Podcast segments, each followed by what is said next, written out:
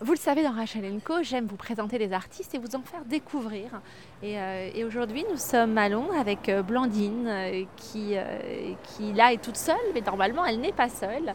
Elle est avec une troupe qu'on appelle les Foristes. Et, elle va nous dire exactement que font ces artistes ensemble. Bonjour Blandine. Bonjour Rachel. Parlons de musique, si vous le voulez bien. Tout à fait. Alors je suis très heureuse de vous présenter les Foristes aujourd'hui. Euh, les Foristes qui est le cœur français de Londres, qui est probablement le seul cœur français en Angleterre.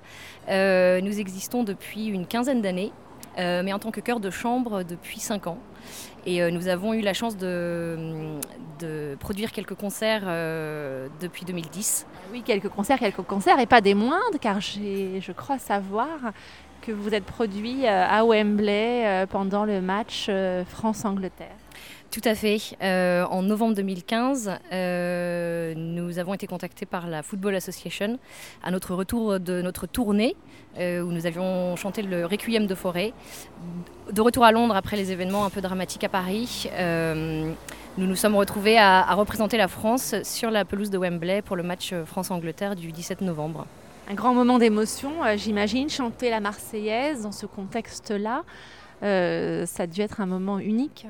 Oui, ça a été très très émouvant, euh, d'autant que la totalité du, stade chantait la Marseillaise avec nous. Donc c'était probablement la plus grande chorale du monde et c'était un très très grand honneur pour nous de, euh, de pouvoir être là et, chanter notre hymne national. Alors, que se passe-t-il pour vous justement aujourd'hui, artistiquement parlant? Vous, êtes, vous étiez en tournée, d'autres projets viennent de, de naître? Tout à fait. Donc à la suite de nos cinq ans, nous étions partis en tournée avec notre programme en France. Euh, et nous avons donc décidé cette année de nous lancer dans une, euh, nouvelle aventure artistique un petit peu différente de ce qu'on faisait avant.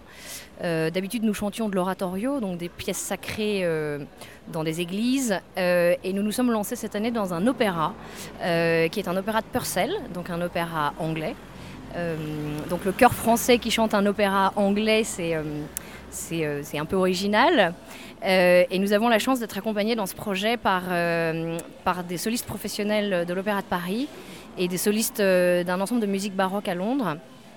Et, et nous sommes extrêmement honorés aussi d'avoir pu travailler avec un metteur en scène qui, à l'époque, dans les années 80, a travaillé avec les Arts Florissants, donc de William Christie, et qui avait été à l'époque leur coach vocal et leur répétiteur et qui a eu accepté de, nous mettre en scène pour cet opéra. Vous êtes combien dans votre troupe? Nous sommes 35 dans le chœur actuellement, donc que des choristes amateurs. Euh, c'est-à-dire qui ont tous un, boulot à côté et qui font ça euh, en plus de leurs activités professionnelles. Et euh, nous aurons six solistes et un orchestre de chambre de 10 musiciens. En France, un film il y a quelques années a révélé ce, justement ce film Les choristes et a donné envie à beaucoup de jeunes de faire partie d'une chorale et, d'oser euh, voilà, euh, chanter. Euh. Est-ce que vous remarquez aujourd'hui que même en Grande-Bretagne, vous avez de plus en plus de demandes de, jeunes amateurs ou moins jeunes qui ont envie de se joindre à vous ou à, d'autres ou créer d'autres chorales? Mais là, vous êtes les seuls pour l'instant, vous êtes uniques. Alors, en tant que Français, on est unique à Londres. On n'est pas du tout la seule chorale à Londres. Il y en a beaucoup, beaucoup. Et d'ailleurs, la tradition, euh, la tradition chorale en Angleterre est extrêmement développée. Les, enfants apprennent à chanter très très jeunes dans les cathédrales, dans les, dans les maîtrises, dans les chœurs euh, qui deviennent ensuite des chœurs professionnels. Euh, et c'est très étonnant effectivement de voir que depuis quelques années, le chant choral euh, a, connu un, a connu un développement énorme à la suite des choristes effectivement, à la suite d'émissions comme on peut en voir depuis quelques années de Gareth Malone par exemple qui a fait Sing, Sing at Work ou les Military West Choir. Et en fait, il y a une vraie, une vraie demande et une vraie, sans doute un vrai désir des gens de s'exprimer euh, artistiquement. Euh, et le chant est, peut-être une des choses les plus faciles, puisqu'on a tous une voix, qu'on peut tous parler, et donc a priori on peut tous chanter, et que le chant est quelque chose de, presque inné pour tout le monde. Oui, mais alors ce qui est un peu ingrat pour les garçons, c'est qu'ils arrivent à un stade où la, la voix, ils commencent à muer. Euh, donc, euh, est-ce que quand même vous les gardez, vous conseillez à ces jeunes de continuer, de trouver euh, leur bon timbre de voix et de pouvoir persister? Tout à fait. Alors moi, il se trouve que j'ai la chance, j'ai un cœur d'adulte, donc d'hommes qui ont déjà mué. Euh, en revanche, ça nous est arrivé effectivement aussi de chanter avec des hommes qui avaient des voix, euh, des timbres de soprano, et ça existe. En l'occurrence, un de mes solistes là est un contre-ténor, donc c'est un, homme qui a une voix de mezzo-soprano. Euh, et effectivement, il y, a une période un peu difficile pour les, garçons, où j'imagine qu'ils s'arrêtent de chanter pendant quelques mois. Et puis souvent, voilà, ensuite ça se sépare. Les hommes aux voix aiguës, ça existe, sont des ténors.